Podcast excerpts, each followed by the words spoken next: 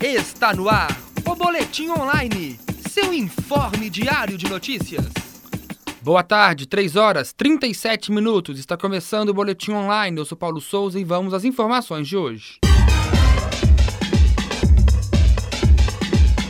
O Ministério da Saúde divulgou através do seu portal a realização da campanha nacional de atualização da caderneta de vacinação para ampliar a cobertura vacinal das crianças.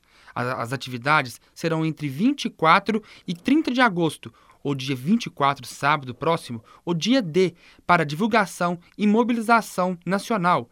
Na campanha Todas as vacinas do calendário infantil estarão disponíveis. Cerca de 35 mil funcionários estarão, estarão à disposição para, para, o, para o trabalho. Em Belo Horizonte, os postos de saúde estarão abertos sábado, de 8 às 5 da tarde. E atenção, não esqueça de levar o cartão de vacinação da criança.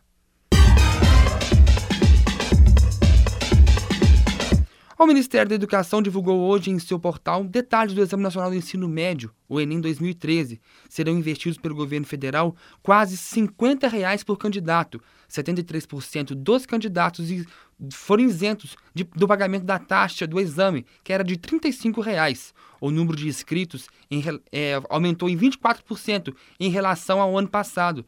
Serão impressas quase 16 milhões de provas e cerca de 650 mil pessoas vão estar envolvidas no exame em todo o país. Os mais de 70 milhões de candidatos fazem as provas do Enem 2013 nos dias 26 e 27 de outubro.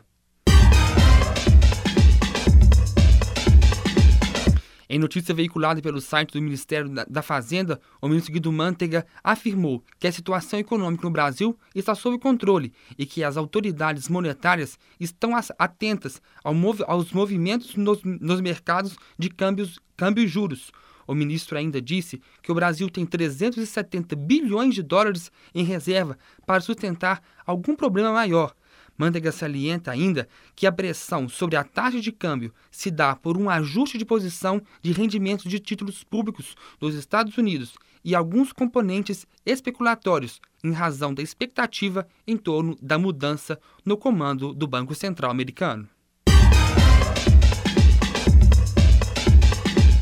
Vem aí o primeiro seminário de extensão na comunicação.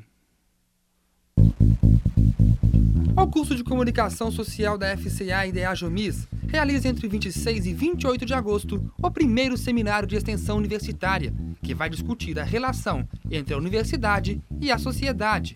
Participe das palestras e oficinas.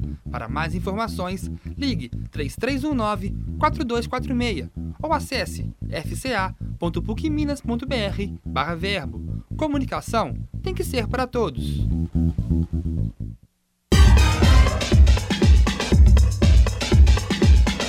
Belo Horizonte está entre as oito cidades de Minas que vão receber investimentos do Programa de Aceleração do Crescimento, o Parque das Cidades Históricas.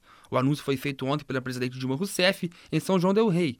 O investimento total é de 1 bilhão e 600 milhões de reais e a capital mineira vai receber pouco mais de 16 milhões de reais, que serão investidos em obras de revitalização na Pampulha e na Praça da Estação, no centro de BH. Em todo o Brasil, 44 cidades vão ganhar investimentos do PAC das Cidades Históricas.